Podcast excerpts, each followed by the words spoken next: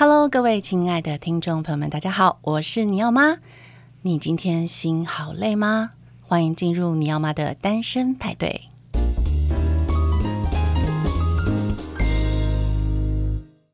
今天非常荣幸邀请到一位超级大来宾，他是郭慧宁心理师，让我们掌声欢迎他。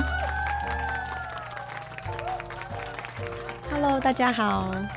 我是郭慧宁，智商心理师。那有一个很可爱的艺名叫做宁宁老师。对，今天为什么会想要找宁宁老师来节目里呢？我们想先问他的是哦，因为宁宁老师其实是呃，他真的太多太多太多太多才艺了，就是。呃，如果你们看到他的履历，可能会非常惊吓，想说：哇塞，为什么一个人有这么多、这么多的证照，跟这么多、这么多的头衔？所以我想问问，就是宁老师，你为什么会选择自己创业呢？嗯，呃，其实当初在创业的时候，主要是我呃离开了上一份工作，然后呃就自己带小孩。那后来呢，就是在带小孩的过程当中，陪着孩子去。嗯，好，简单来说就是探索这个世界。那我就发现，哎，孩子的这个教养的部分，其实呃，当然同时也遇到蛮多新认识的一些新朋友、新手妈妈们。嗯，那就发现说，哎，其实大家在现代这个事态当中，就发现，呃，现在孩子生的少嘛，所以希望可以倾注心力来照顾孩子。可是我们过去没有学过。没有学过怎么照顾孩子，怎么跟孩子互动，尤其是这么小的宝宝不会说话，嗯、那就发现啊，有时候在跟孩子互动的时候会变得比特别的焦虑。嗯，哦，那加上嗯、呃，我们现在的资讯很多，大家会有比较，会呃希望给孩子最好的，那就那我就发现说，哎，大家其实是可以更放轻松，或者是更有方法的来跟孩子做互动。哦，因为其实呃妈妈的焦虑也会影响到孩子。所以最后我就，呃，就想说好，那我过去有学习一些儿童发展心理学，然后婴幼儿教养，以及我跟孩子的互动的过程就，就哎，那我就来创业，然后来跟众多的新手父母们来分享，呃，宝宝教养、婴幼儿教养的部分。那你现在小孩子呃多大了？我女儿现在五岁半。五岁半，那你们是平常是住在一起？对，我跟我女儿住在一起，就是那你跟呃前夫的话是怎么轮流？哦，我跟前夫哦，前夫主要是他在工作的关系上面，他自己本身会做一些时间上的安排。嗯，那如果他呃有空的话，大概平一个月平均的话会一到两次，在周末的时间，那先跟我联络，然后来带孩子。嗯嗯嗯，那关于这点，你有对孩子？呃，做什么样让他了解嘛？就是关于婚姻这件事，嗯、或者是为什么爸爸妈妈会分开，嗯、然后轮流这样带他？嗯、你有让他这个小小孩了解吗？嗯，嗯，其实这是一个，我觉得这是一个很很棒，而且还很值得。就是呃，如果面临到就是女性，你你面临到离婚之后单亲家庭的的的这个状况的时候，是很值得去思考的。那嗯，我自己。是，其实是先走自然路线，自然路线。对，那最一开始在跟前夫即将，呃，应该说已经分开，然后家里只剩我跟孩子的时候，那我那时候就是就开始观察孩子的状况，嗯嗯，我就看想说，哎，这个父亲不在家里面，然后只剩下妈妈的时候，那孩子会是一个什么样的呈现？那在孩子还很小的时候，嗯，我发现只要我是。很有值的陪伴他，嗯，我给他很多的爱，很多的温暖，嗯、很多的，嗯，就是看见他的需求，就是、嗯、就是很自然的一个亲子的在家的一个互动。我发现孩子其实没有什么太大的状态，嗯哼。那后来长大之后呢，嗯，每个月前夫会来，孩子他会逐渐去发发现说，哎，为什么我每个月，嗯，会跟爸爸。不是在家里嘛？嗯，好像跟别人的家里面不大一样。嗯，他是爸爸来带他到呃爸爸的住所，爸爸住所那边去。有、嗯、时候他就会开始产生一些问题，比方说他就会问说：“妈妈，你为什么没有跟爸爸住在一起？”嗯，对。那大概类似的问题，呃，有蛮多，就是我们为什么没有家里？为什么爸爸没有没有在家里？是，或者是会问，呃，有有时候就会问到说。为什么你跟爸爸没有结婚了？嗯，因为他还不知道离婚这个字嘛。我觉得他又没有结婚，很好啊。我觉得很好哎、欸。对啊，就是 unmarried，很好啊。对，对，对，对，然后呃，或者是他也会更加的会有一些渴望，就是觉得说，那呃，你跟爸爸还会结婚吗？你们还会住在一起吗？哦、等等这样子的问题。嗯，那嗯，或许我觉得或许是因为走心理这一招，过去也曾经遇过。呃，类似问题的个案或案主，嗯、所以我其实在，在呃，在我结婚之前就曾经碰过，嗯，身边就碰过这样子的人，遇到这样子的问题，其实其实我也曾经想过，嗯，那没想到，嗯，几年之后呢，嗯、我也真的就经历到这样子的问题，可是，是。可是也因为想过，加上亲身经历，嗯，所以更明白要怎么样去回应孩子，嗯、是对孩子。可以在一个我觉得就是自然的状态下去，慢慢的去摸索感受，它就是一个一个很自然的现象。孩子就问问题嘛，那我就会比方说，你为什么跟爸爸没有结婚的？对，我那时候想说没有结婚，嗯，好，那是因为没有结婚就没有住在一起嘛。那没有住在一起，那是因为我跟爸爸都想。都有自己想过的生活，嗯哼，好，那我就跟他说，你看，像现在妈妈跟你住在这个家里面，我觉得很开心，很自在，然后我有你的陪伴，我觉得好棒哦。那你看哦，你去爸爸那边，那你觉得爸爸开心吗？那当然，我的孩子是开心的，他就说开心啊。那我就问说，那你喜欢跟爸爸一起做什么事情吗？对，说喜欢一起玩呐、啊，一起吃饭呐、啊。那我说。对呀、啊，你看哦，爸爸跟妈妈虽然分开，没有结婚，我们分开住，可是你看，我们自己把自己照顾得很好，嗯、我们过得很开心。嗯嗯。嗯嗯，那以前呢，就是有结婚的时候，住在一起的时候，嗯，我们没有那么的开心。嗯。可是我们现在分开是开心的。嗯。那你觉得妈妈开心，你喜欢吗？嗯。嗯，他就会说我喜欢。嗯。那我就会说对。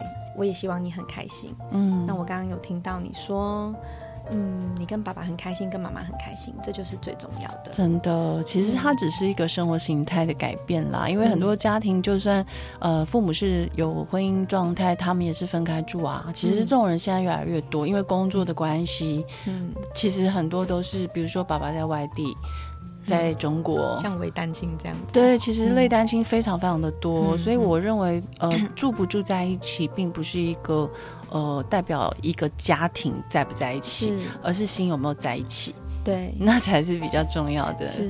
对，有的很多人是住在一起，但心没有在一起，那其实你有这个空壳，也是只是一个，you know，就是没有什么意义，对。大家都不开心，很冷漠，其实，嗯。呃也对孩子的成长并不会有一个好的值，嗯、就像你刚刚讲的，那个值很重要啦。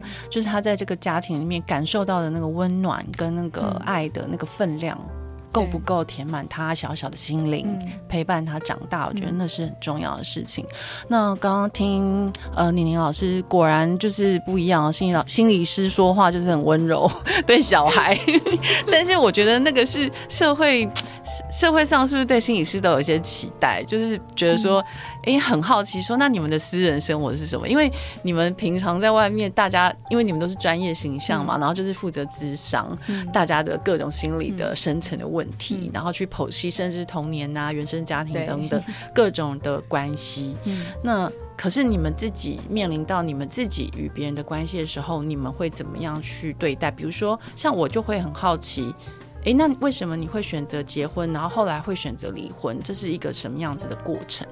嗯。呃，如果说是像我们回到真实的自己的时候，其实也是一样，就是真实的自己是怎么样就怎么样。但我必须说，我们在心理师的这个养成这么长的一段时间养成，嗯，嗯，先题外话一下，大家知道，想要成为心理师要付出的时间、嗯、金钱的成本其实是相当高的，真的很难考，对，对不对？嗯，难不难考？看，可能要看。不同的考科跟学校啊啊啊！但是，呃，还有考运，OK，考运很重要，我知道。对，可是呃，的的确也有人念了之后发现不适合，那就是早早的就先退场也没关系。嗯、那有些人当然就是坚持下去，那进到真的进到心理师的这个职场之后，也是有人做个几年之后就转换跑道了。嗯、那这个就跟每个人所见所看见到的，以及他在呃寻求自己的这个生涯发展，还有自己。真的真正想在生活、生命当中想要得到什么的，它都是有关的。当然了，就是人就是一直在找寻那个生命的排序，嗯，就是最重要的是什么？对，其实每一个人都一直在找这个。嗯、对，那以我来说，我一开始嗯进入婚姻是被求婚就会答应这样吗？我也没有被求婚呢，就只是我觉得好像是被一个呃社会的。社会认为说好，那念完念大学考研究所，然后我也考上心理师之后，觉得好像完成了一些人生的阶段，段，然后我也开始工作了，就觉得嗯，是不是在我自己的生命当中可以再跨入不同的阶段？所以就当时的前夫、前男友。X X X 统称，就好像也是一个相处下来，我们是交往很久的，哦，那。相处下来也很不错，觉得，而且我们两个他有成家的梦，嗯，那我也觉得好像到一个年纪可以跨入到不同的嗯。阶、嗯、段去。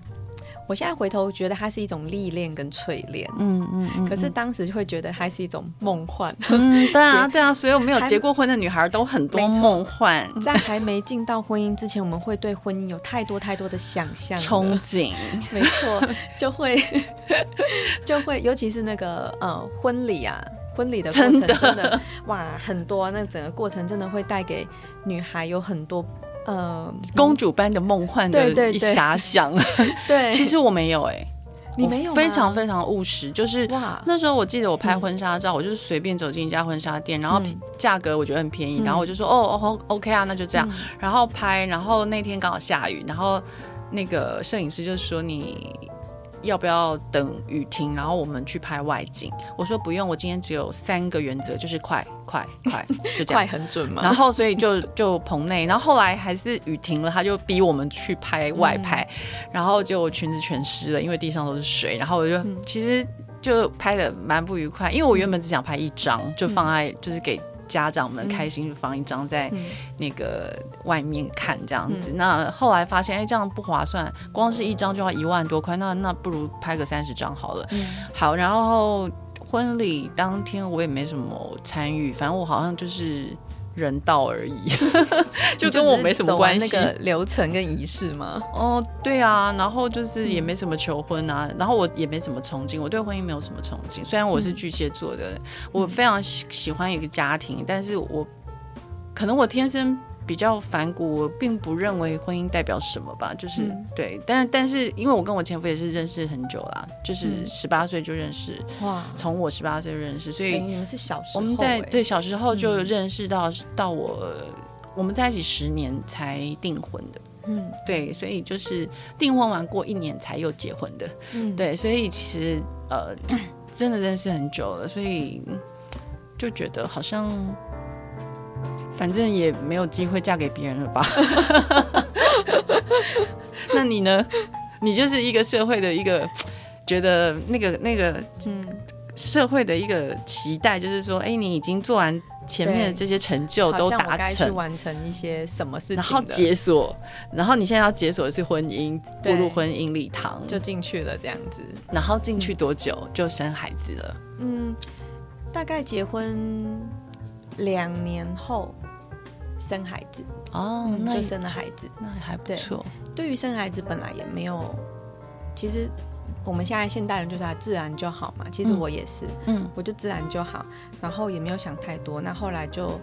在一个好像准备好，但又好像还没准备好的状态下，嗯、我就怀孕了，嗯、然后就就就生孩子。嗯，那生完孩子之后，嗯，我相信应该很多人有这样子的体悟，就是，嗯、呃，可能还没生孩子之前，夫虽然结婚，但是还是两人世界嘛。对，有的时候，嗯，就是如果没有，就是像呃公婆或者是凹桃主这边。的状况的话，那其实就是两人世界，怎么相处都还是可能某种程度上还是跟婚姻差不多。跟男女朋友差不多，对对对对对，差不多就是那样子相处。嗯、可是有了孩子，生命当中多了一个，嗯，是第三者吗？嗯，应该不是。我觉得孩子的出现是 价值观的考验。嗯、呃，对。那他出，嗯，孩子出现之后，其实会有很多的问题开始浮现。不把他拿问题的盖子去看的话，其实就是开始有很多彼此之间的，就像你刚刚说的价值观、想法。认知，他会开始去浮现出来，让你们去看到。那这个时候其实就很考验彼此的沟通了。没错。那所以后来，呃，是在你女儿多大的时候，你们决定要、嗯、呃变成没有结婚的状态？嗯，我其实当时是嗯、呃、被离婚的。怎么说？其实我对于就是人的情感转移这件事情，因为我看多看过蛮多的案主，嗯，他会带着嗯、呃、他失恋的状态，或者是他在呃婚内失恋这样子的一个议题，嗯，来到我面前，嗯，所以其实我对于这样子的议题，我我已经看过，或者是有一些理解了吧，嗯，嗯，那所以当时其实我比较遇到的是。呃，在我没有心理准备的状态之下，嗯、我被离婚。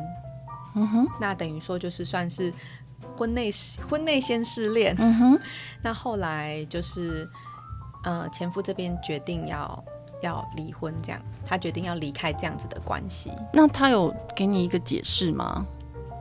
他有给我解释，我也知道是原因。那后来当别人关心起我的时候，其实。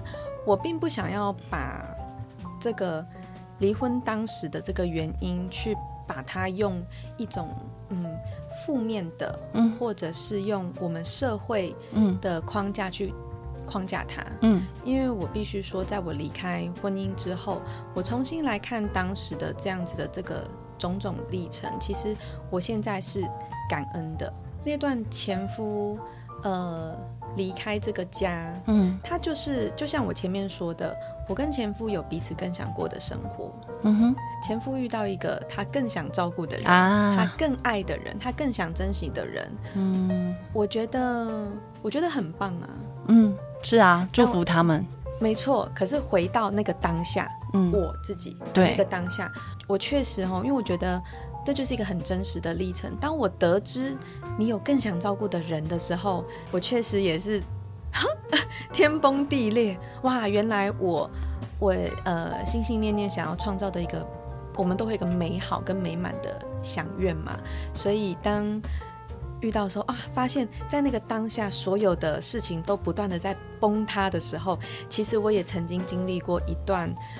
很烂，嗯，我我真的称之为叫做心碎，嗯，对，心碎哈，碎满地这样子的，嗯，然后很低潮的一段时间，嗯，那你当你自己是心理师的时候，嗯，你有办法就是呃跳脱你个人，然后以心理师的第三人称来看待你自己面对失恋，嗯，呃的这个对 的一个这种状况吗？去分析自己或者跟自己对话吗？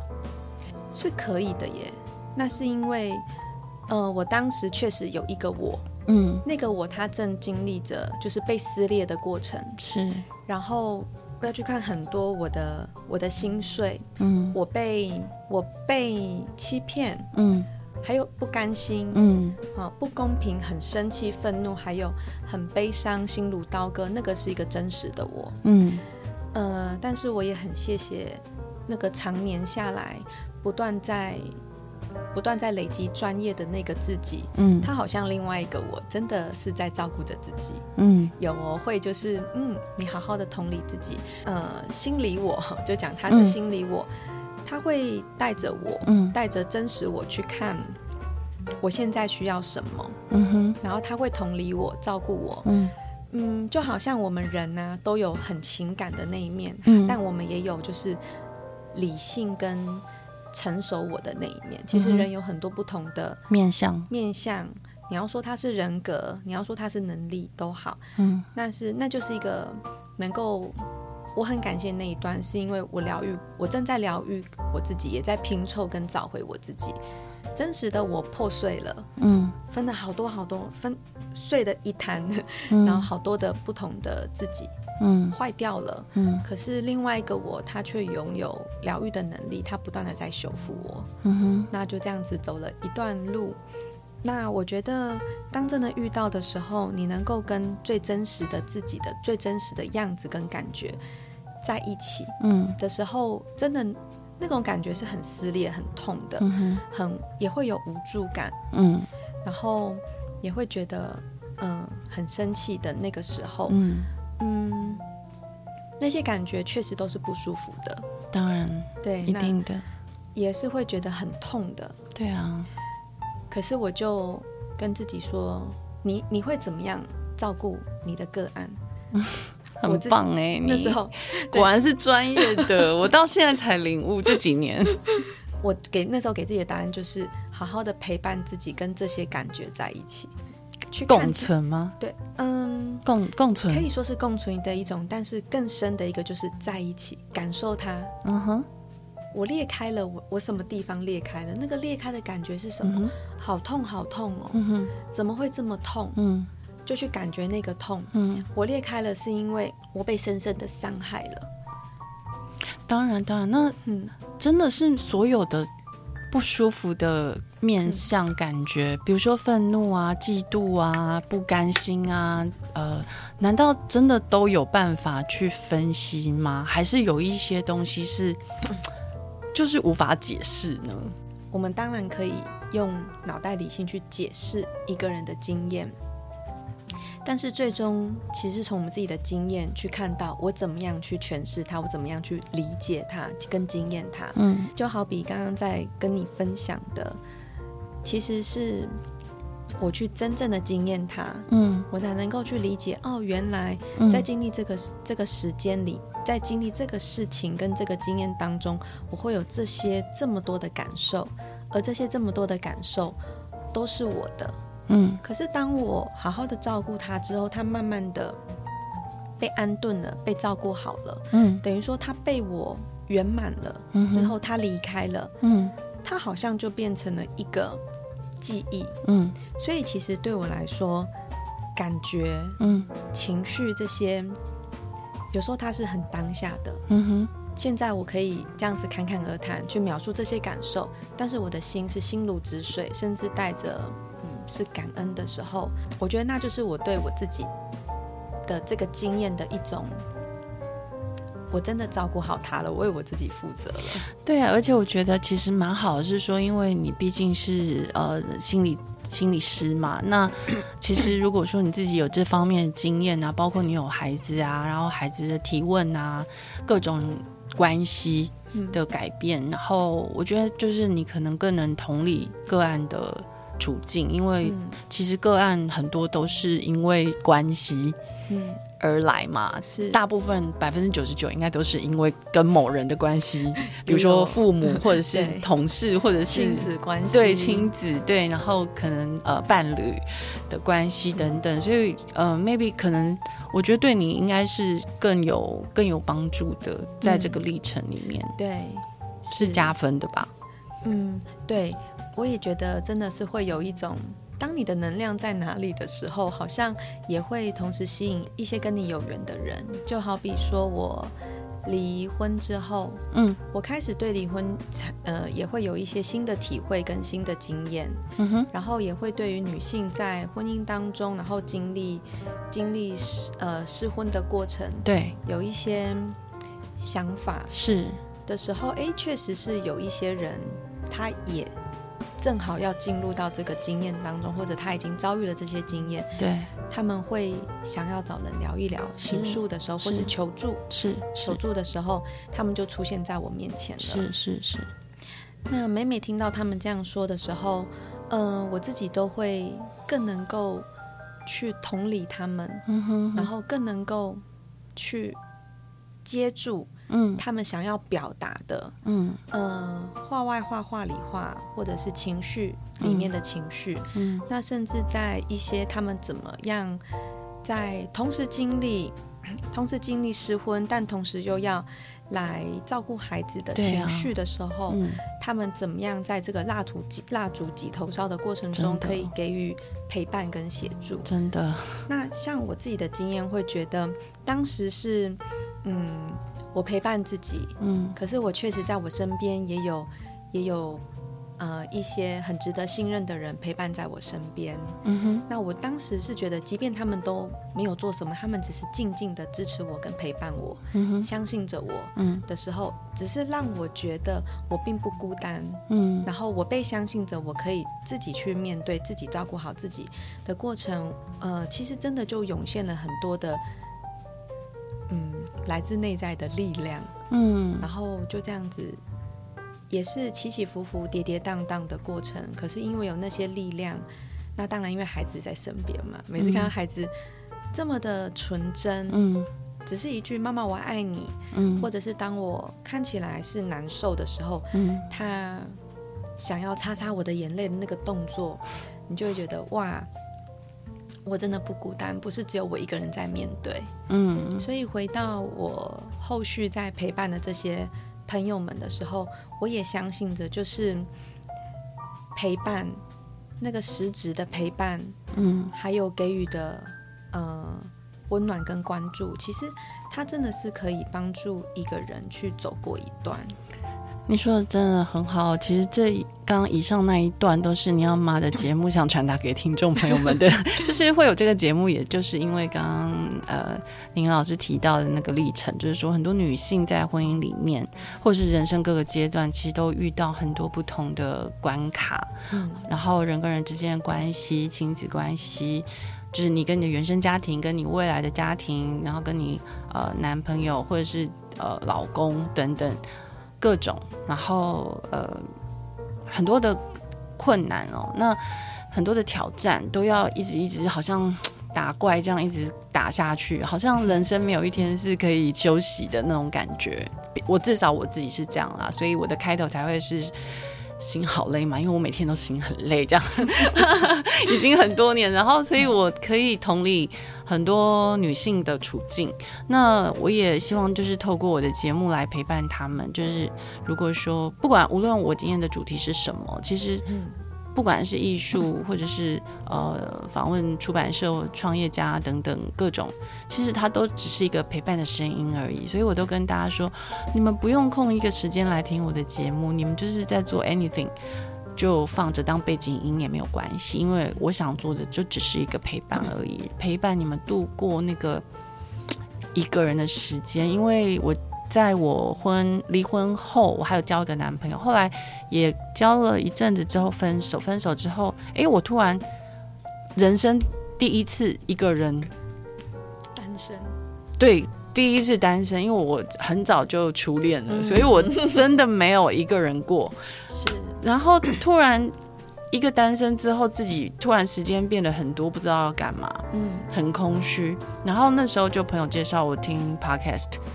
然后我就开始听 podcast，然后我就觉得哇，他真的是陪伴我度过很多一个人的时间，然后呃陪伴我，所以我才会想做这件事情，再来陪伴其他的人。嗯，对，这是我节目的初衷。所以你刚刚讲的真的是是我内心真的是真心话。嗯，对，太棒了。有些女性啊，她在嗯、呃、被离婚的过程当中，其实真的也就像你说，他会遭遇到一个阶段，就是。我们人其实都会害怕孤单或者是一个人，对，因为我们不习惯，对对。其实我们从小到大有家人嘛，对啊，然后我们是被照顾长大的。那接下来我们有同学有同才，其实，在我们的生命当中，很多的人出现在我们生活中，嗯，所以我们很少。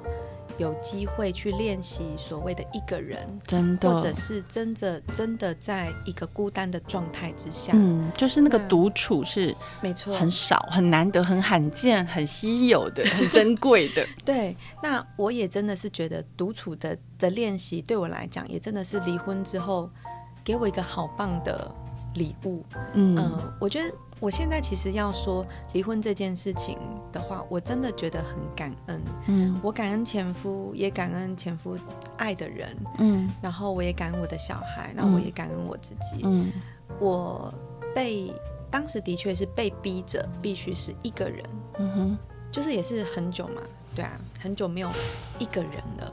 听了蛮，其实蛮心疼的。好，你继续说。谢谢你的同理。对，那就是你对我的心疼，也是我当时对自己的心疼。嗯，是的，在在独处当中，你会心疼你自己。嗯，这个时候你就给你自己爱了。嗯，嗯，所以我也学到一件，我也学到一个很重要的人生，真的是可以去学习的课题，叫做。我们以为我们想要的爱要从别人身上给我们，嗯、我们才能够满足、嗯、完整、成就我们自己。对，但其实不是。当我真的去体会的时候，我发现我能够给自己的是源源不绝的，我能够给自己的是很多很多到无限大的。对，当你只要你自己还在，你还存在的时候，你就可以拥有你自己，并给你自己这么多你想要的。嗯嗯、呃，当把注意力从身从别人身上转移到自己身上的时候，在就像前面我有提到，走过呃离婚的冲击，以及离婚之后面临的孤单，那包括创业中的很多的挑战跟艰辛，还有独自照顾孩子的这些嗯心酸无人知晓的嗯艰难、嗯、辛苦嗯，嗯，其实这些。当我学会我怎么样照顾自己跟安顿自己的时候，嗯，这些真的都会变成很多的养分，滋养着现在的我，包括当下现在跟很正向，跟跟你对话当下的的我自己，很棒哎，你老师真的是，嗯，就是果然是有受过训练不一样，就是那个我觉得你的进化是快的，嗯，对，呃。我我自己会觉得，的确吼，那个进步跟步程会稍微比，嗯、呃，比比别人再快一点点。那当然也有些、嗯、也有些人，他本身的自觉力，嗯，或者是觉察力很够的话，那当然也会有他的步调在。嗯，对啊，因为像如果是我的话啦，可能要到四十四十过了。之后才比较去逐渐觉察到蛮多事情的，包含可能跟原生家庭相关的，或者是童年创伤，或者是一些呃各种 人际关系的界限等等。可能因为我太早太早认识前夫了啦，等于说就是小时候就认识，一直到。到到成年嘛，然后所以其实很多关系是没有学习过，没有训练过。那一直到真正你一个人要去面对那些世世界呃外在的世界的时候，嗯，才会真正去反思，然后自己一直冲撞啊，一直受伤啊，是为什么？对，然后才会去回来想说，嗯，那应该是什么状况？对，所以就是来，虽然来的有点晚，但是我觉得。至少他有来，就是那个日子他是有来到的，让我有一点觉察。那当然，我也透过每一次节目跟不同的来宾对话，以及你们的人生经验，都是我的养分跟学习。因为每一个人都每一个人的不同的人生故事跟起伏，呃，没有人是永远在上面。也没有人永远在谷底，总是上上下下。那只是说频率的问题跟时间长短的问题。那比如说我人生低潮已已经有十年了，嗯，都一直在谷底，然后一直看不到谷底。我现在还在谷底啊，还继续探下去吗？挖下去吗？嗯，就是你每天都在想说，那谷底在哪里？不是已经在谷底了吗？结果还可以再更下去，可是我还是没有。放弃我的每一天啊，我还是继续做我快乐的事情。那所以，呃，我觉得女性可能有一种独有的韧性吧。我觉得，嗯，我觉得单亲妈妈跟单亲爸爸有一些普，嗯，普遍上的不太一样啦。嗯，就是在在整个离婚后的状况哦，比如说单亲爸爸对我来讲，单亲爸爸可能很容易找到第二春，真的啊，很容易。超级，因为母爱泛滥的人很多，就是圣母情节的人很多。嗯，他看到你有小孩，担心爸爸带一个孩子，他就会觉得啊，我要来照顾你们。嗯，可是单亲妈妈要找到第二春，其实没有那么容易，尤其你有带一个孩子的时候是困难的。嗯，社会对你的评价其实是很多的，至少我自己单方面这边，我个人的人生经验里面，我所有得到的都是负负负评，嗯，所有人的都是批判。嗯，所以我才想做这个节目，里面塞很多单亲的东西在里面，就是因为其实单亲有很多种不同的状况，有的人是像我们这样子，是呃前夫可能是有遇到一个更喜欢的人，嗯，好，那我们是没有办法，只好离开嘛。嗯、那有的人他是比如说呃。老公是财务的问题，突然面临啊，那必须赶快切断这个婚姻关系，不然会全全家被拖垮。那有的人是先生突然死了，嗯，过世，是他没有办法，也只好变单亲。对，所以其实单亲的状况有很多种。那所以，可是我在我这边得到的都从头到尾都是负评价，就是而且都是当着我的面讲。嗯，然后我都觉得啊，我们台湾不是很有人情味嘛？然后现在不是很现代吗？现在不是离婚人很多吗？那为什么大家对单亲妈妈的意见还是这么多？这样子，嗯、就是这么看不起单亲妈妈、嗯、单亲家庭这样子。然后，所以其实我觉得台湾没有我想的那么前卫啦。嗯，它其实蛮两极化的。比如说，我们在呃多元性别的部分。同志婚姻的部分，我们走得很前面，是。可是，在那个其实社会传统的那个价值观里面，整体而言，它还是很传统的。嗯，我想这个还是跟就是我们内心怎么样，在跟呃，听圣礼圣礼这样说哈，觉得啊，你要吗？这样没关系，圣礼可以，好，大家都知道我叫圣礼。嗯，好，听圣礼这样说，觉得好像圣礼遇到的比较多，都是跟我们现在社会传统的。怎么去看待单亲家家庭、单亲妈妈要怎么样去布局自己未来这一块，有很多的拉扯跟冲突，然后感觉你身边的声音特别的多。对对，那这也是让你觉得很心累，有的时候在做决定的时候没有办法忠于自己的一个原因。嗯，嗯，那。于我来说，哎，反倒我跟你有不太一样的经验呢。倒是身边的人还蛮鼓励我，李明老师，哎，可以，是不是可以找个对象啊？哈，等等的。那我觉得，呃，现在的声音很多，那的确每个人的经验跟遇到的都会不一样。对，嗯，那我会觉得，哎，像我身边的人鼓励我嘛，或者是会希望介绍给我，反而我就也一样是顺其自然。但我觉得有一个很重要的点是，我们在离开婚姻之后，我们对下一段的对象，我们会格外的开始会有自己跟以前不太一样的想法。真的，呃，我在想那个标准，对，或者是条件，或者是我们在看对象的时候的种种考虑的点，对，好像会。会不大一样，真的真的不一样，真的不一样。我随便写就六十几点，因为因为有人叫我要列出来，嗯、就是说你要，因为就是向宇宙下订单的意思，嗯、就是说，那你要下一个对吸引力法则，所以他们说你要写出来，把它列出来。嗯、然后我说哦，好了好了，其实我很懒得做这件事情。不过有一天我就晚上我就真的拿起纸笔，我就开始列，结果一列停不下来。我想说，哎，怎么一下六十几点啊？太夸张。嗯、然后我就在。再翻一次，我想说会不会太多了？嗯、然后结果我翻一翻，不行 不行，一样都不能少，没有一个东西可以删掉。对，结果你会不会担心自己是不是这样子？条件太多，六十几个条件全部都要符合的话，对，这个人应该是不存在世界上，所以我已经决定独身一辈子啦。对啊，就是我，就是我就跟我儿子说。呃，反正到时候我应该会一个人死在家里很多天，不会有人发现，所以就 是这这是会发生的事情。应该不会啦，跟儿子要保持联络。他可能在国外或什么的呀，所以就不一定，可能就是就是对啊，可能就是会变成这样子的状况。所以呃，当然。未来会怎么样？未来的世界，呃，对于长照或者是呃独居老人会怎么样的提供怎么样的社会服务，我们不知道。嗯、对，maybe 会会有新的呃比较创新的一些服务或是福利出现，那导致可以可以让这些呃人不会自己老死在家里好多天没有人发现哦，那那就要看政府怎么做了啊，还有民间团体看能不能辅助社呃这个。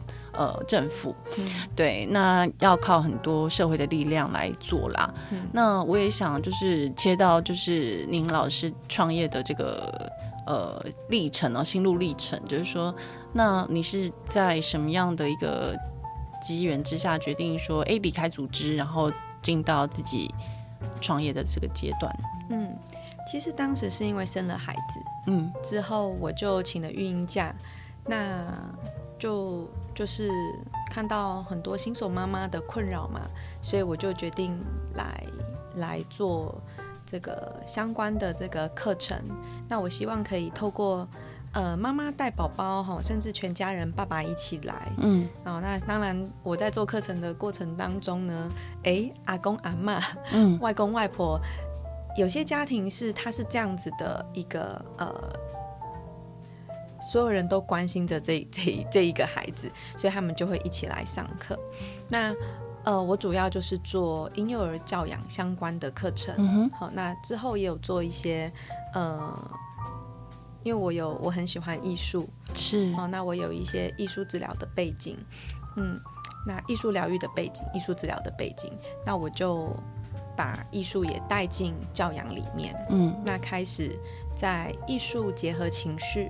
然后希望可以带给这个，呃，家长、家长方，然后婴幼儿、孩子，或者是舒压需要舒压的成人，从我们从艺术去去解压、舒压，嗯，然后进而也能够看见自己，嗯嗯嗯。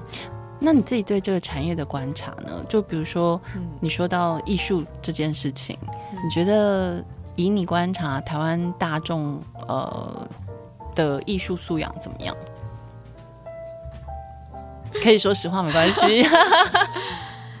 嗯，我觉得大家是喜欢艺术的，嗯，然后艺术也真的能够为大家带来疗愈。那艺术，但是在台湾的话，其实我们。处处都是艺术，没错，就好比现在在我眼前的这个麦克风，嗯，我们仔细的观察它，哇，它发出了这个金属的光泽，哇，这个圆圆黑黑的像网子一样，这个这个结构是怎么想出来的？嗯，它其实是有它的美在，嗯，但是往往我们在日常生活中太过习以为常了，嗯，忘记了忘记了去欣赏美感，嗯，哦，就好比孩子静静的坐在那边，嗯，那就是一种美，那个杯子。就是一种美。那我们其实，因为就因为是太习以为常了，那加上框架，我们在台湾会大家会有一种，就是我们对于美好像有既定的、既定的一种框架，或者是成成见，甚至是执念。哦，那。这个就是，这当然也是跟我们以前到现在，我们在我们学习的历程当中的这个美感教育，当然也是有关的。嗯，哦，那我会比较希望我们从我们去推广的是，任何事物都可以是一种美，包括我们说话的方式、互动的方式，一根头发我们都可以创造很多的美。那在心中有没有欣赏？你是欣赏还是评价？你是去酸言酸语的，还是你换个方式去看它这里面的值得欣赏的地方是什么？好，那像嗯、呃，我在做艺术治疗啊，或者是做艺术创作的这个工作当中啊，发现我们大人啊，怎么样去看待艺术，其实也会影响孩子怎么样看待艺术跟自己。嗯，那我常常会跟家长去分享，就好比说，为什么婴幼儿的画作是这么的没有规规范，它是很自由的创作，嗯，它其实看不出什么规则的。嗯，那它的美在哪边？就是没有规则，就对海没有规则，就是一种很天然的美。那我会，我会希望引导家长去看，这就是一种美。嗯，所以在呃工作的过程当中的那个正向的眼光跟思维，去欣赏欣赏自然的美的这样子的一个。历程是相当重要的。嗯嗯嗯，嗯，那有的时候家长会想要想要按照自己的方式。希望孩子做出符合大人的美，嗯，的时候，这个也很需要被提醒，嗯哼，嗯哼，就是，呃，我们就会说，哎，其实我们自由的让孩子自由的创作，他他所创作出来的东西，他画出来的东西，跟你想的不一样的时候，没有关系，我们先稍微静下心来，我们来看看孩子的创作过程，纯粹的去欣赏它的过程，那这个这个整个过程就是一种。流动的美，动态的美，嗯，嗯，那它会有个成品出来嘛？对，那这个成品出来，它会反馈给你，嗯，我会鼓励家长，你的直觉是什么，感觉是什么，但不要评价它，嗯，习惯评价，你就会忘记你本能的美感是什么了，嗯嗯嗯嗯。那像就是那种线条啊，有时候就是线条嘛，颜料乱喷呐，嗯，那家长就觉得，哎呦，脏了，哎呦，画出一个。画出一个什么东西？那叫当代艺术。你看美国的 Pollock，他就是用他的泼洒的点点状的颜料去做草间弥生嘛。对，草间弥生他是很点点，他他那个是强迫症啊，对，他就是一定要画那个圆，就不断的画那个圆点，去去做一个。不过不过他那个圆是。我觉得很棒的一点就是，它那个圆为什么能够反馈给我们这么多的疗愈？是因为圆本身的象征就是保护，嗯哼，保护作用。嗯嗯、那他把，他其实是那个他心里面其实是有一个自我疗愈的历程，所以他他把那个圆去做很多的点点，其实那是他自我保护的历程，那是一个对于艺术带给他的疗愈的历程。所以为什么反馈给我们的是？为什么看他那个就觉得好疗愈哦？没有，有的人会有密集恐惧症，就觉得太多点了。对对对对对对对。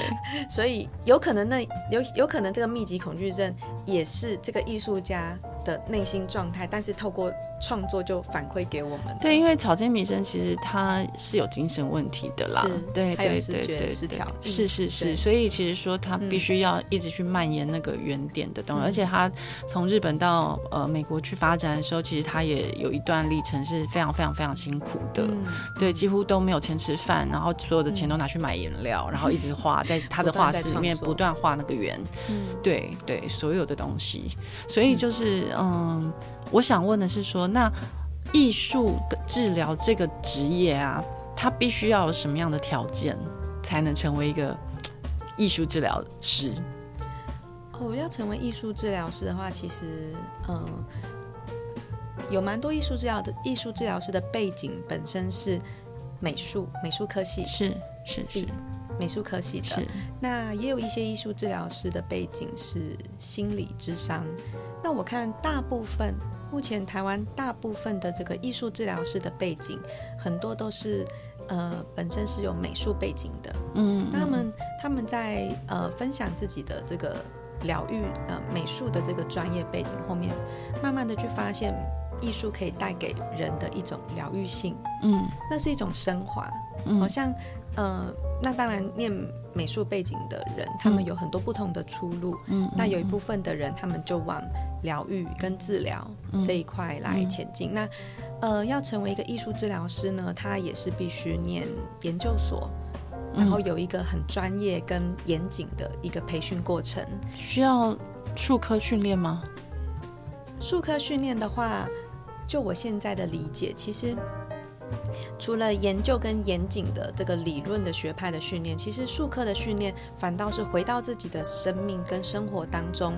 继续的透过去体验、去经历艺术带给你这个人，你想成为一个艺术治疗师的你的这个人，他们给你的反馈是什么？你从艺术当中获得的是什么？那是一种未来你在呃职业的过程当中，你对于个案能不能有很深层的同理，或者是透过呃创作的过程当中跟他们做对话，嗯，还有治疗他们的过程当中。回过头来，自己在跟艺术之间的互动，艺术带给自己的疗愈的那个淬炼，对艺术反馈给你的敏感度，嗯，那个是重要的。对，因为艺术的范畴其实非常大，是对对对，所有的东西都可以说是艺术哈。只是说台湾家长一般来讲比较 呃对艺术。的想法还是比较狭隘，会觉得说就是美术，或者是就是画画，画的很漂亮。对对，好像只有画画是艺术这样子，嗯，其实不是啊，很多东西都是艺术的体现啊。所以其实这个观念可能就是大家其实大家都知道艺术治疗，也很多人想把孩子送去做艺术治疗。不过那好像是贵族才能做的事情，就是上流社会的家庭才能负担得起。你觉得呢？嗯。就是其实不见得啦，因为有的如果说你今天遇到一个老师，他本身就是有艺术治疗的背景，但他就是透过艺术想要去推广，或者是想要透过艺术跟大家做对话，或者是希望让艺术可以在关系当中获得，呃，让这个关系可以有一些。解脱啦，或者是化解些什么的话，其实它是可以很生活化的。嗯哼，嗯，那当然很多家长就会认为说，如果我在家里面想跟孩子玩艺术的话，那是不是如果要套套用，或者是要有一些艺术治疗的一些概念在里面，他们可能就会觉得比较难一点。嗯，因为讲到治疗，好像我们就会觉得说它是跟。有病的人有关系，嗯，比如说，嗯，艺术治疗啊，它可能应用在过动啦，嗯嗯，或者是雅思的孩子身上。我儿子有雅思，嗯嗯，等下我们可以聊聊。是，对，然后或者是自闭啦，情绪障碍，是，的确，呃，现在，呃，艺术治疗应用在这些特殊的孩子，甚至如果他是成人的话，也可以哈，情绪障碍的成人，嗯，或者是，呃。呃，忧郁症啦，躁郁症啦，然后呃，零零总总的这些，嗯，它都是有它的效用在的。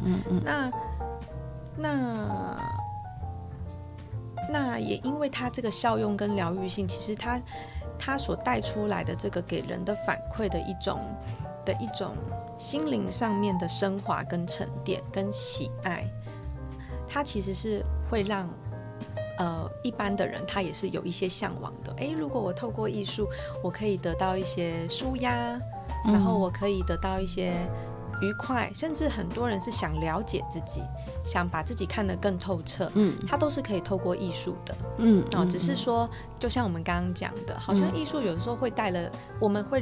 觉得在看艺术的眼光上面，可能会带着一些觉得我们又没有受过学科训练，我们又不是艺术家，嗯，我们又不会画画。然后我很常遇到那个我上课的时候啊，嗯，就是我在做情绪疗愈跟舒压的时候，我会把一些艺术治疗的东西，或者是艺术疗愈的的把它带入课程当中，让大家来做一些体验。那常常就会遇到有些有些学员呢，啊，就会说。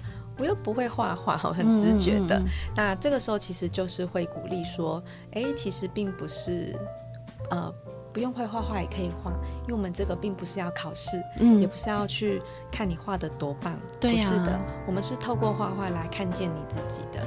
那所以我一开始都会用很简单的方式，将大家带入艺术。嗯，像什么方式？比方说，其实一张纸，嗯，甚至桌子，嗯。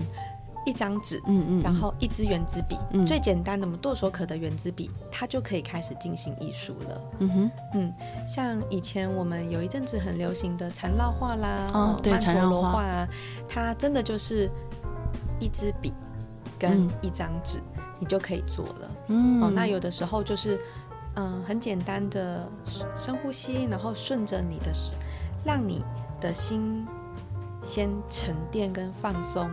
然后就手握着笔，然后就在纸上面开始很随意的画，要画出去也可以，就画超过纸也没关系。但是如果你很在意你的桌子就会脏，你就不要画出去。嗯，很顺很顺的顺着自己的的手，就是去画出是线条也好，形状也好，随笔的草画都可以。嗯，那就是可以。有一个疗愈的过程了。嗯嗯嗯嗯，我觉得艺术疗愈还蛮好玩，也蛮神秘的啦。嗯、就是，对啊，确实，因为艺术跟人的内心，它其实有很大的连接。嗯，对，只是大部分的人，如果不是艺术相关科系的人，呃，或者是没有在做创作的人，大部分会觉得艺术跟他们没有关系。对，因为台湾的社会并不是一个很重视艺术或人文的的社会，我们比较重视的还是电子产业。嗯，对对对，所以嗯、呃，变成说艺术好像是一个奢侈品，就是说 我们呃，就是先把那个那个。台积电哈，先顾好护国 神山。对对，护国神山先顾护好，然后我们再聊艺术这件事情啊。像我我自己本身很喜欢收藏艺术品，可是我儿子就会觉得说，你就是呃，他的意思是说，你吃都吃不饱，你还在那边收藏什么艺术品？我说，可是。这对我很重要啊！就是我看到那些艺术品，我就开心。嗯，对，那就是那就是我自己的疗愈嘛。是，对对对，所以就是我觉得每一个人，呃，可以去尝试说你自己接触艺术的途径是什么。嗯，对，你不一定要创作啊，你也可以欣赏啊，你也可以，对你也可以听音乐就好，或者是唱歌，或者是、嗯、呃去看表演，嗯，各种各种的方式。其实艺术就是真善美啦。对。就是这样而已，嗯、对啊，没有大家想的那么高大上，嗯、好像无 好像无法接近。因为其实我觉得那都是一些可能高级艺廊给人家一些距离感的关系，所以大家会觉得好像艺术品离我们很远。嗯、那当然价格很高也是一个，好、嗯，好，然后还有很多艺术家、当代艺术家，或是以前的一些在。呃，美术史里面的一些代表性的艺术家，嗯、他们可能都背负着一些呃社会运动的一些革命，嗯、所以大家会把艺术想得很难很远，但是事实上不然呐、啊，它都是一个自然的一个演变，嗯、其实是后人把他们加上去的，就是我们去这样诠释他们在那个年代做的事，比如说文艺复兴时代，或者是说呃呃印象派，嗯嗯，立体派，嗯。或者是野兽派，对野兽派，这都是后人为了要容易区分，我们自己去把他们分化的那些时期。嗯、但是事实上，他们那些人在做的时候，并不是有意识。那当然有一些是有意识，比如说就是那个 超现实主义者，是那他们可能就有他们的诉求。对，那呃，像后来像杜杜象，嗯，他们他们那些嗯，在做一些比较反叛的哦，他们就会呃用一些比较反叛的东西去做表现，比如说杜象他的小便斗叫喷泉，那那可能就是大家很熟知的一个呃现成物的一个呈现，那现成物它也可以是一个艺术品，所以其实现在大家看到新闻上面，香蕉贴上一个胶带，然后就卖很贵。嗯、呃，其实那并不是什么新的东西啊，大家在很久以前就已经有这种 ready made 的东西了，很久以前就有了，就是现成物去做。对，只是说就是说看你怎么用什么样的眼光去看。那再加上现在有 NFT 这种更新的东西，大家用更新的媒材媒介去做创作的时候，呃。艺术它不再是那么简单的事情啦，就是它可能跟交易啊，跟各种呃新科技相关。那可是我们不要把它想的那么复杂，尤其是在孩子的世界或者是在疗愈我们自己的世界里面，我觉得就是可以很轻松简单的，就是去把自己清空，然后去呃看看这个世界。呃，有没有我们忽略的日常的一些小物件啊？然后有一些，嗯，你一直觉得理所当然，可是，可是它其实没有那么理所当然的东西。那你可以用任何形式把它记录下来，对吗？嗯，是，呃，我真的相信存在是一种美的，然后也就端看你怎么去看待它。没错。那像呃，摄影。的部分，它也是一种疗愈，没错。书写也可以是一种疗愈，没错。然后，呃，即便是只是做菜，对呀的历程，很多人很爱透过做菜来疗愈，对，对。然后最后炒出来的菜，拍个照，嗯，写写字，啊，真的是非常的疗愈，对。然后吃饭呢，然后走路等等的散步，对，那个有些有些美，它其实不见得是实体的，嗯。微风吹过来的感觉是美的，嗯嗯。如果你把它想象，如果在你呃脑海里面有一个想象，微风吹过来的舒服感，那就是也是一种美。对啊，就像我总是在，嗯、因为其实现在台湾的气候已经回不去以前我们那个年代了。嗯、现在的孩子很可怜呢，他看不到以前我看到的蓝天，是他们永远看不到我的小时候的那个蓝天。嗯、以前的蓝是真的是很美的蓝，很美。那个夏天虽然热的不得了，可是那个蓝是一种 好美哦，清澈吗？对，很清澈的蓝。它好像对它的蓝是真的是。很很清澈的，很清澈。然后你配着那个大声的不得了的蝉鸣的声音，然后就是稀疏稀疏的，然后然后那个蓝的要命、热的要命的夏天，然后你一个小小孩，我那种小学，然后家里都没有大人，然后我就玩水，把整个阳台弄湿，然后跑去杂货店买一根冰棒回来吃。那就是我的夏天，那就是我的美啊！就是动不动就会回想到、嗯、啊，以前我的某一年的暑假是这样过的。嗯，听你这样描述，我也觉得哇，我好像也回到我童年的时候。对，现在的孩子 没有那样的日子哎。嗯，对啊，他们都在城市里，然后、嗯、当然也可能乡乡间的孩子们还是有这样子好日子，嗯、但是台北的我确定是没有的，就是他们。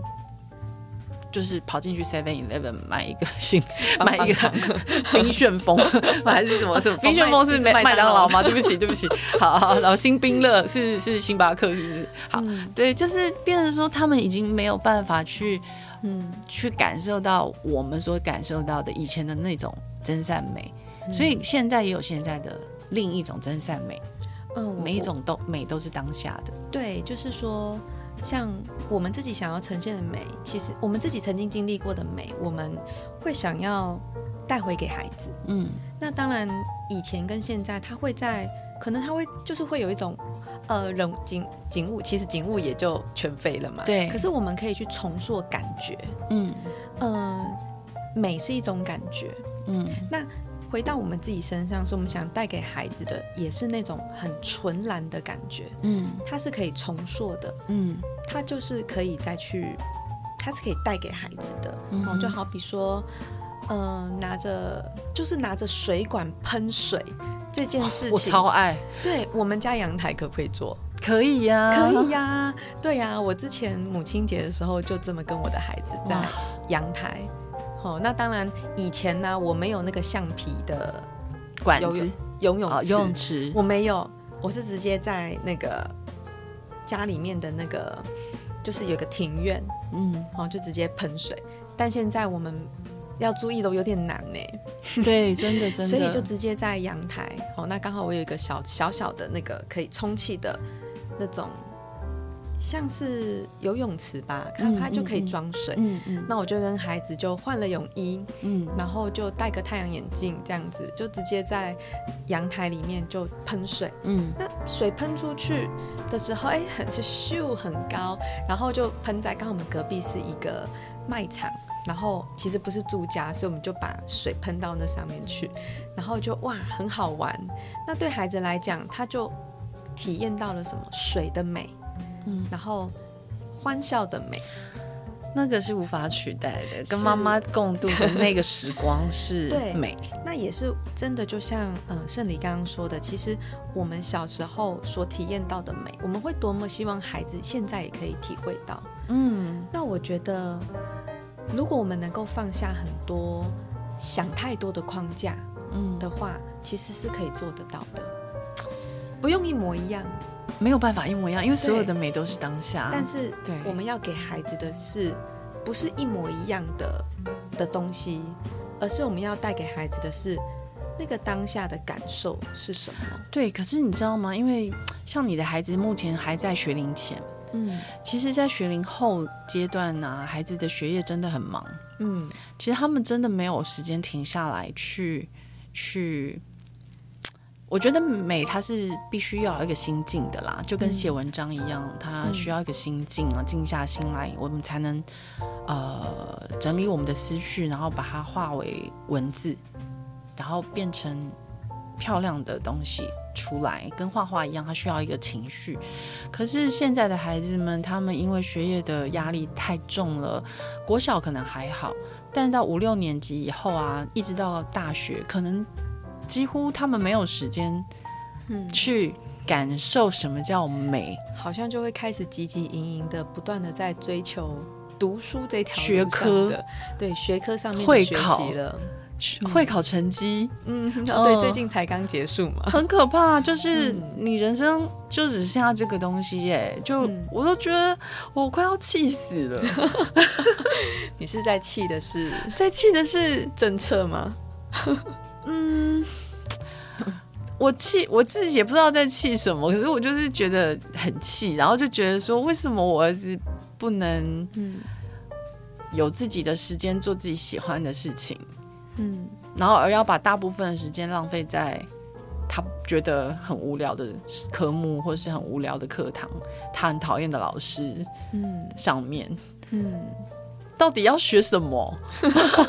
到底要那个过程要学什么？我不知道啊。嗯，可是我儿子自己蛮坚持，他要去上学，那很棒哎。对，他说就是要社会学社会化啊。嗯。他说学社会化吗？对，就是从一个雅思小孩口中说出这句话是蛮惊人的啦，就是表示说他主动学习意愿很强，他想要去学这个。呃，社会人际关系的互动这样，而且他好像在他的社会人际关系互动当中，他有一个蛮好的能力，叫做觉察。对，他不断的去看到这个社会跟他之间的互动当中给他的回馈是什么，然后他想要从这个回馈当中不断的学习跟调整自己，让以便他讲到社会化嘛，对，以便让自己成为一个够社会化的人。对对对，那因为我就是一个非常不社会化的人，然后就是。是一个很格格不入的人，所以可能他看到妈妈就是一路就是 因为不社会化而冲，就是冲撞的全身满身是伤的时候，我觉得他可能有一些是心疼吧。然后他现在也国一了，青少年阶段了，所以可能他会去思考很多东西是没有告诉我的。嗯，是孩子的青少年的孩子的心思其实是细腻的。对，可是他们的情绪是嗯狂暴的，对，很狂暴啊。他们的他们其实也有好多个不同的状态。对，那我们在面对青少年的心思上面的时候，真的是真的是要多留一些多留一些心思在上面。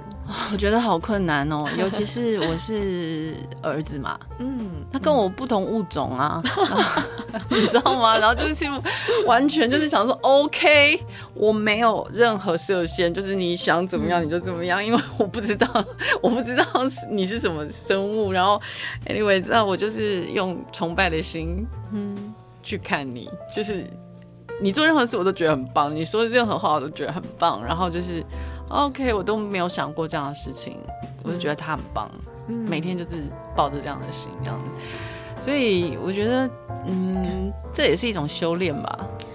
对啊，要放手其实是很多家长的挑战呢。可是你可以，你已经做到，而且正在做到了，一直都这样，因为他从小就非常奇怪，欸、我一直听到要骂我的啦，好特别奇才吧。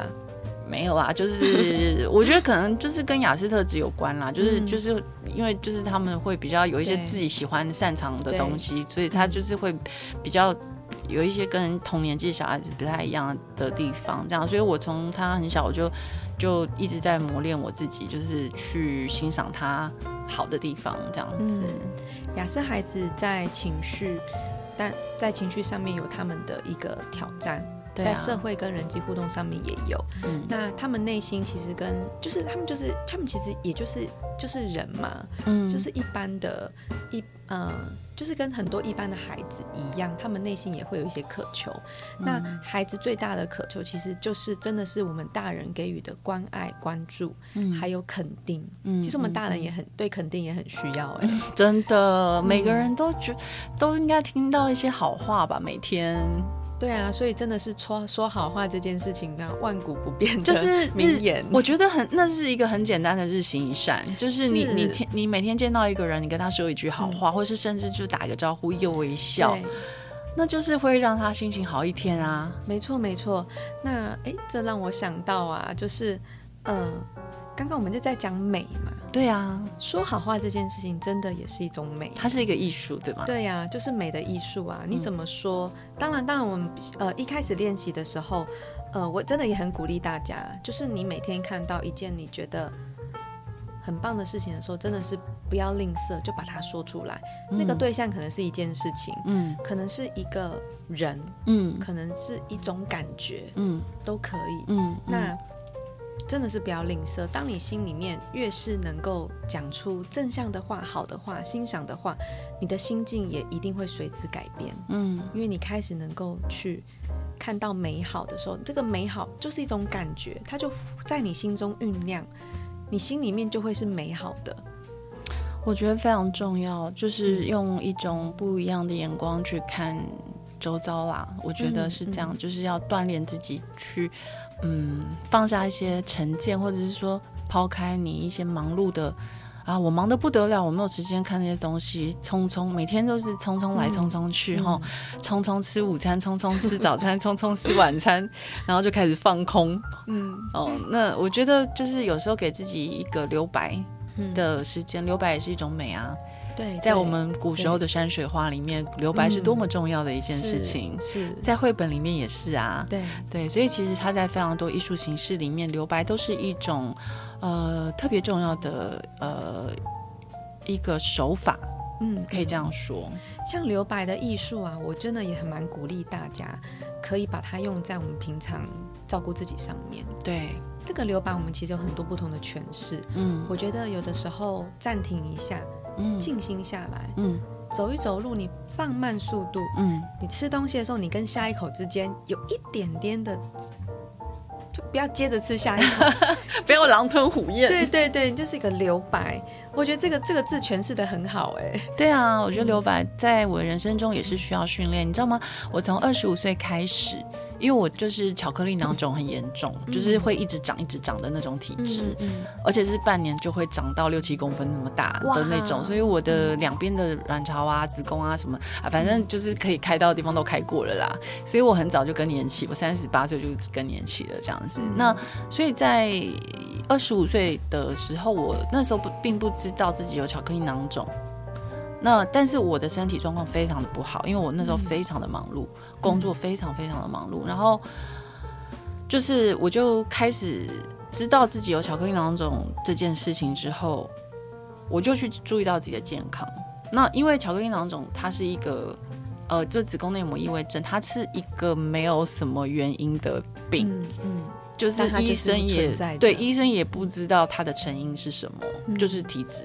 嗯，或者是就不知道，可能压力压力病，它也是一种压力病的一种。是，那好，我就知道，OK，那是我压力太大了。那我对什么东西压力太大？我意识到我对时间的压力，嗯，掌控很强。嗯，我一直不断的，我很讨厌迟到，我自己讨厌迟到，我也不允许别人迟到。嗯嗯，的人。嗯，那我第一件事情是把手表摘掉。嗯。那时候我就把手表摘掉了，我就再也手表控制，我再也不戴手表。从二十五岁开始，我再也不戴手表，所以我没有买手表的需求，省一笔钱，很棒。对，因为我觉得我不想要每天被那个分针、秒针、时针控制，是。然后我给自己压力，也给别人压力。嗯，对，因为我也会期待别人跟我一样守时。嗯，那当别人不守时的时候，我可能就会很生气，你会抓狂。对对，我会觉得说，哎，为什么那么不尊重我们？对啊，你怎么浪费我的时间？我都这么的把握跟珍惜自己的你的时间。对对对，那我就会觉得说，其实好像没有那个必要。所以我透过抛弃一个物件，嗯，然后我去拿回一些。自由掌控权，对，就是说，哎、嗯，我抛弃了这个手表对我的制约，嗯，也象征着我对时间，时间对我的制约，我把它抛弃掉了。嗯、那我让我自己，嗯，的心可以再更自由一点，嗯、再更解放一点。它也是一个一个慢慢解放的过程。对，你让你自己跟这个时间的纠结，你把它拉开一些。没错，没错，拉出那个弹性之后，你就会有很多，就像我们刚刚说的这个。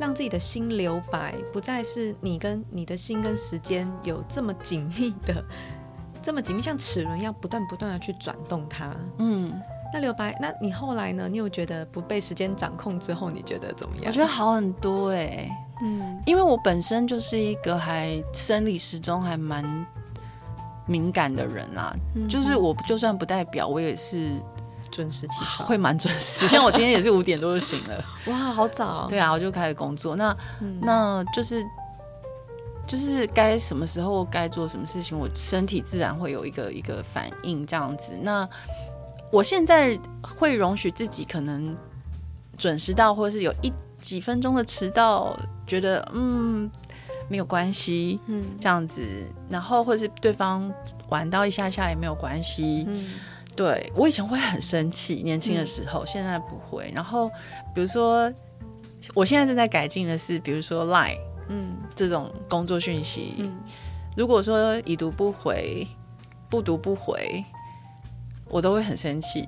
以前啊，嗯、我会觉得，尤其是工作的事情，我会觉得说，哎、欸，这是工作的事情，你在那边给我已读不回什么啊？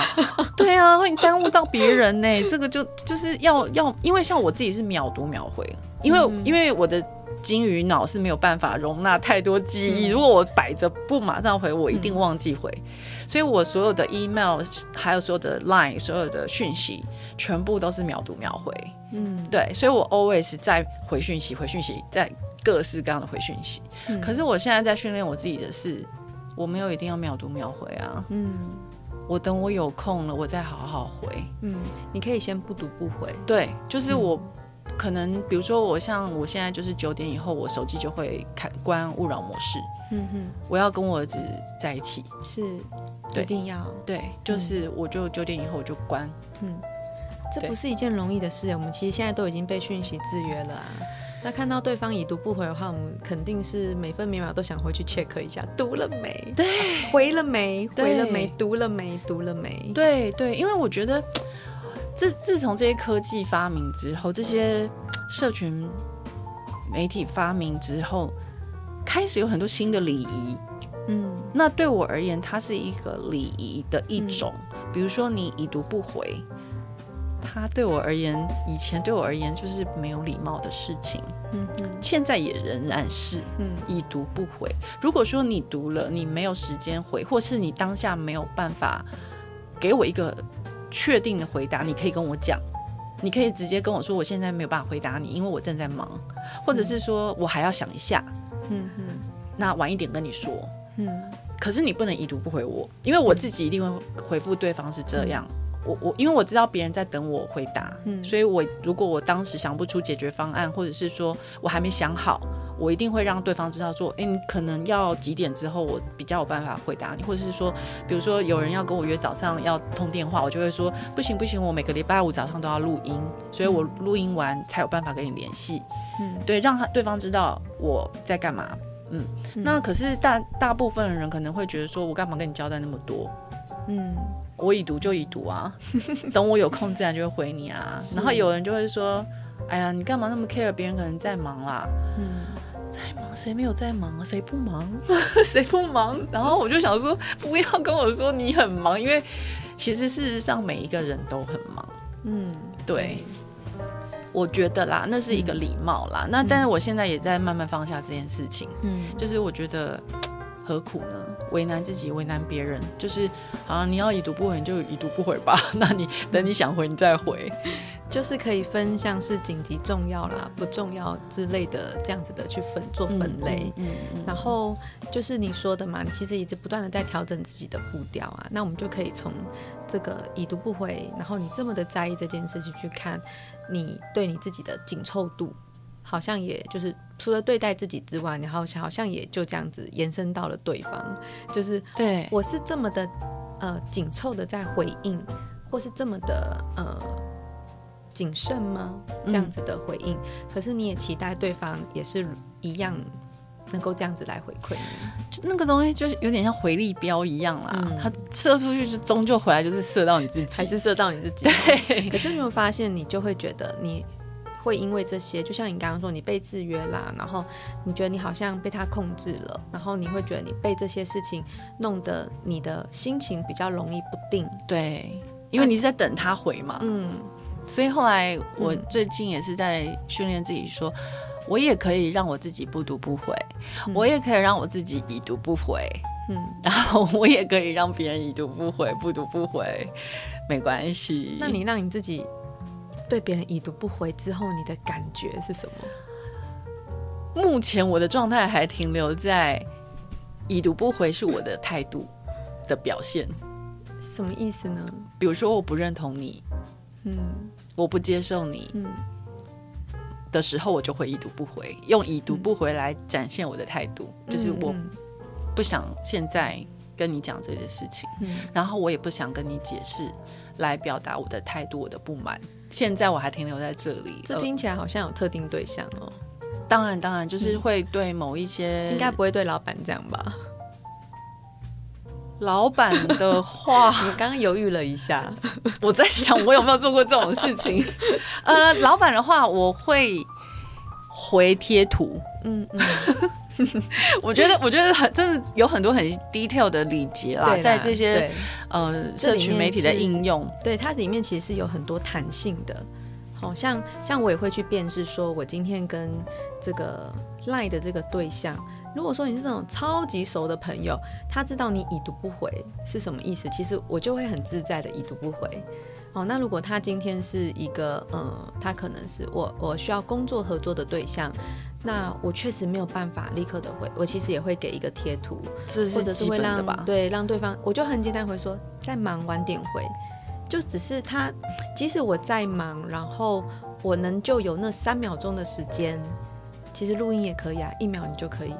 真的忙晚晚回，就是他就一秒钟。是我我想，其实对于我来讲，怎么样让我自己在面对这些讯息是舒心，而且它是让我觉得舒服的，嗯，嗯，让我不会有压力，然后或者是倍感紧凑，嗯，然后觉得呃好像是被他们控制的话，那我就会去想说，我怎么样做可以让我不会太纠结在上面。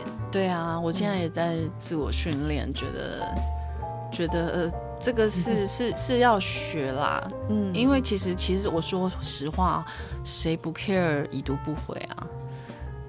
百分之九十九人都很 care 已读不回，嗯，对啊，我说实话，其实我还真的遇过，嗯，真的是很真的完全对已读不回非常自在的人，也还是有，但应就是应该就是水瓶座的吧？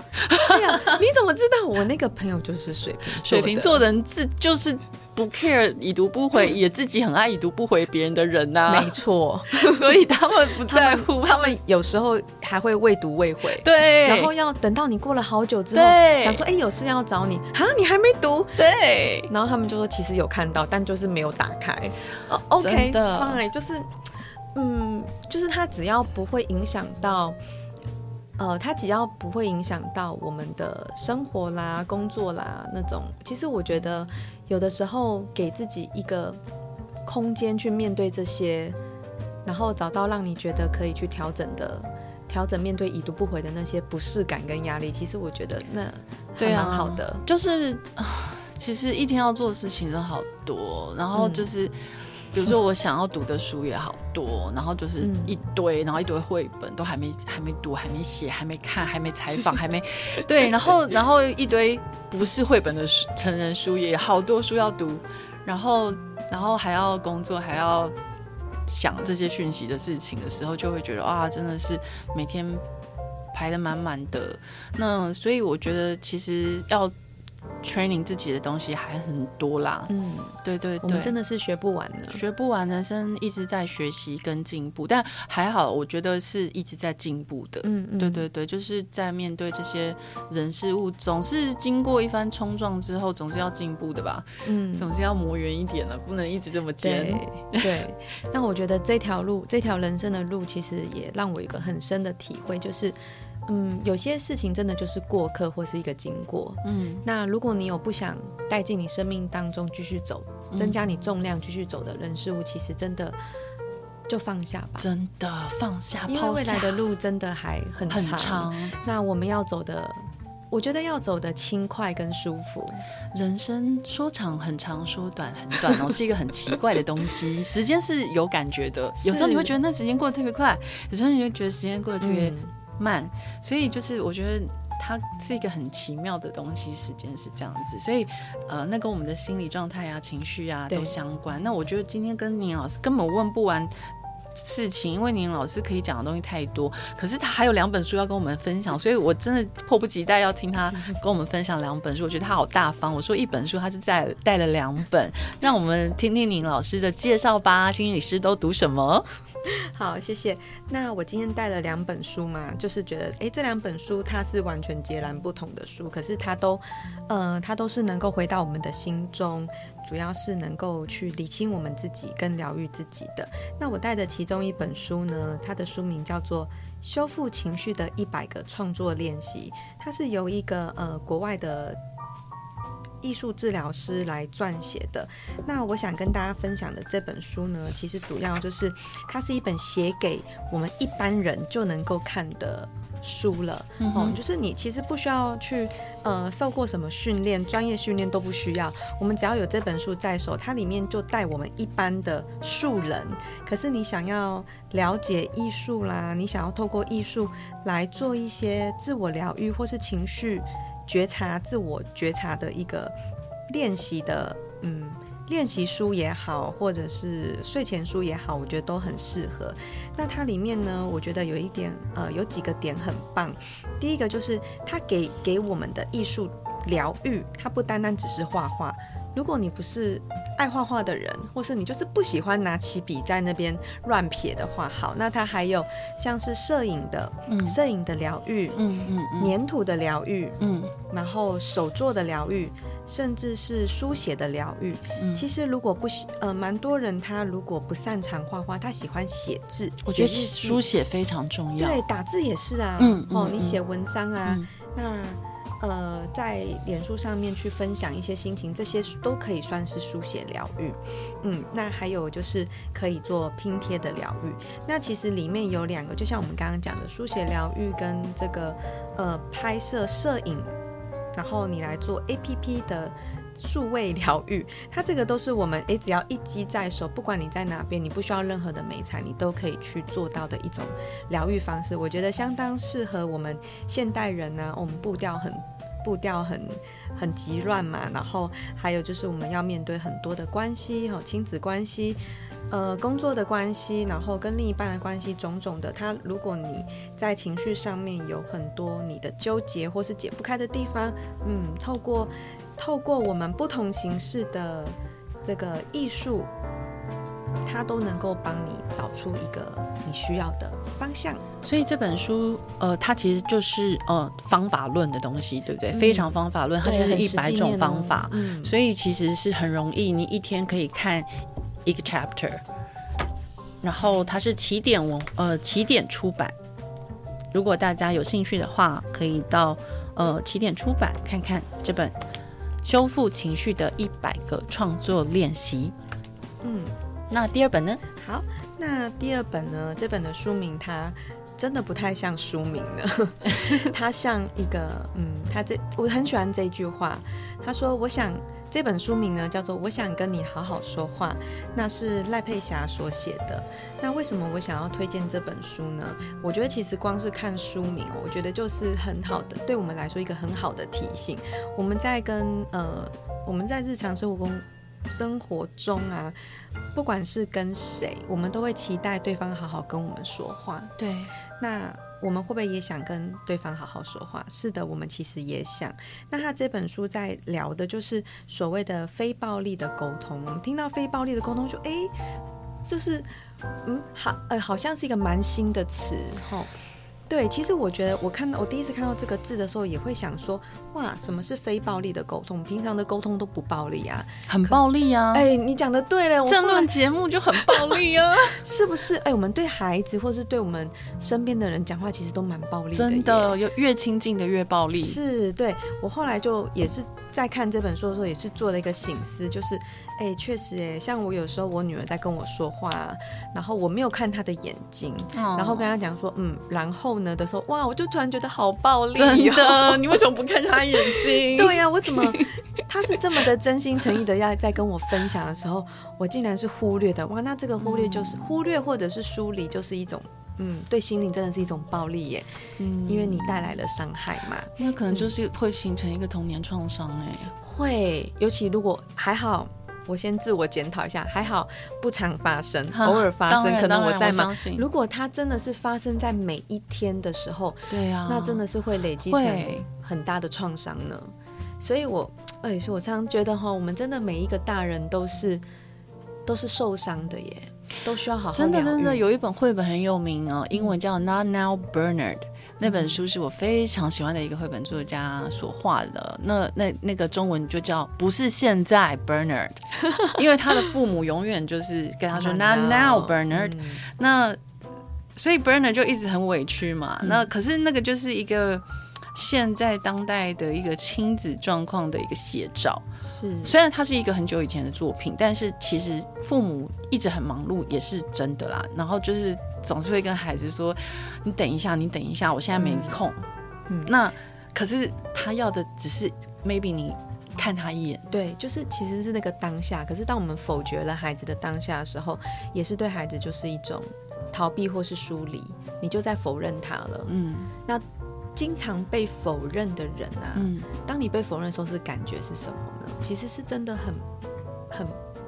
很不舒服跟很受伤的，嗯，那尤其是当孩子在那个当下，孩，呃，孩子想要什么，其实他们都是有很大的渴求的，嗯，就像妈妈妈妈，你看我，你看我做的，嗯，可是你可能正在做菜，嗯，但是但是孩子就是好期待在那个当下，你就只是看他一眼，所以我本来也会觉得说我正在忙，你可不可以等一下？然后就很很。很，我觉得好像大家都很常讲这句话。你等一下，我正在忙。嗯，可是我后来就真的有调整。嗯，怎么改比较好？就是当下的三秒。OK，就说好，我就这样子看着他说好，我看到了，那就是就这三秒。嗯哼，你就是回应给孩子，让孩子知道你已经接到了，你收到了，就三秒钟。嗯哼，那你后面你确实在忙嘛？你就可以告直接的跟孩子说，妈妈现在正在忙，然后你什么时间点？好、嗯，比方说，我可能就说我十分钟后，嗯嗯，好，我十分钟后，我们再回来讨论你要告诉我的东西，或是妈妈会回来听你说，嗯，可是前面的那三秒。马上去接住孩子的那三秒是很重要的。嗯哼哼。那如果想要跟婆婆好好说话，我帮很多女性问的。嗯，我想跟婆婆好好说话。对，我知道有常常婆媳问题。对啊，这个关系里面有好多的暴力的互动。真的。对，有的时候被虐也是一种，真的也是你给对方的，就是你你的你的不说话，你的逃避，你的反过来，你的。呃，你的你的背对，或者是你的私下抱怨，其实对对方也是一种暴力耶。是啊，是啊，各种不同。对啊，所以如何好好的说话，其实它里面讲到一个我觉得很棒的点，就是呃，先觉察自己的感受。嗯哼，就是呃，能够先去看到自己在面对跟别人沟通的时候，你的反应是什么？嗯，觉察。当你看清楚你自己的时候，我们才有机会从这个觉察当中去看见问题是什么。嗯嗯嗯，那你就能够从中去改变它。嗯，那另外一个呢，他谈到一个还蛮棒的，其实也都是我们现代人很需要的一种能力，叫做。同理心啊，这好重要。对，那同理心呢？我我自己常常在跟呃我的学员或者是我的家长，甚至是孩子去分享。其实同理心并不单单只是你给对方，嗯，其实很多时候就像刚刚说的觉察，同理心还是回到自己的身上，是你给你自己什么？嗯，你同理你自己什么？你是否觉察到你的情绪？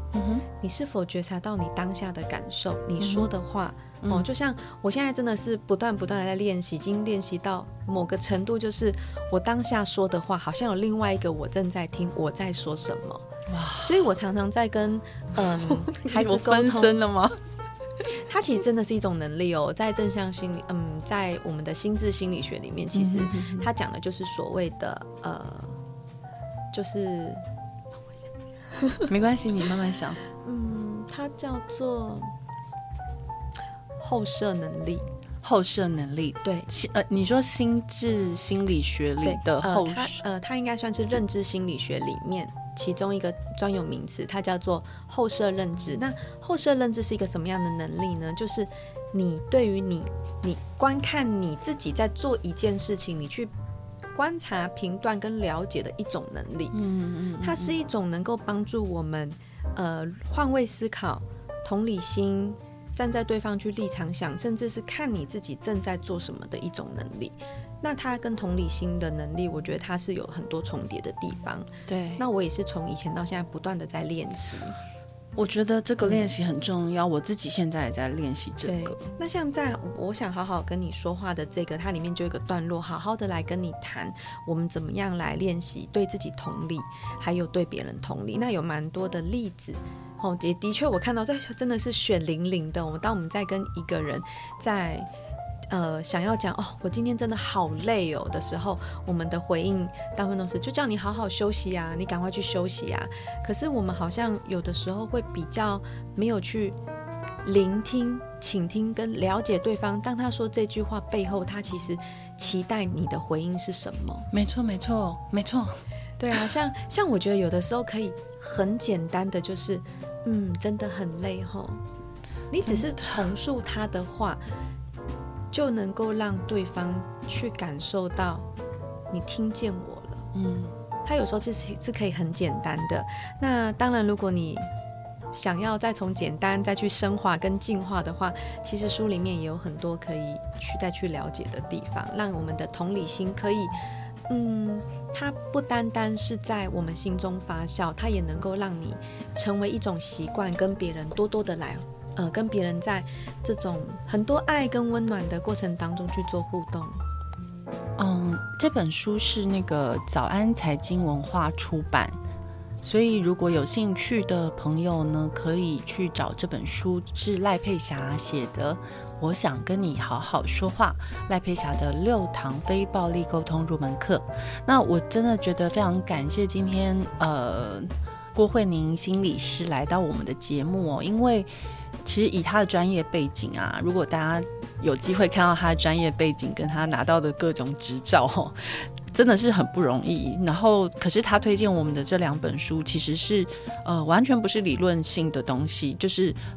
我们完全可以运用在生活中的，然后很简单的实际操练的东西，case study 的东西，所以我觉得非常好，大家读起来不会有压力。对，我们在生活中很多 真的很多的事情不要有压力哦。那对，嗯、呃，真的是不要有压力的学习，它的就会是真的是最好的学习。对对对，所以我其实真的觉得，哎，如果说听众朋友们，呃，在情绪上啦，或者是说跟人沟通上啊，压力啊。真的可以把这两本书呃买回来看看，然后跟着里面做练习。那我相信大家的人生呢都会持续不断在进步。那非常希望下次还可以再邀请到您老师来跟我们聊一聊呃教育教养方面的问题，因为那也是他的专业所在。嗯、当然好。对青少年跟呢学龄前儿童。对哦对。那我们今天因为时间的关系哦，所以就非常感谢您老师到节目中来。那今天的节目就录到这边喽，拜拜。谢谢大家，拜拜。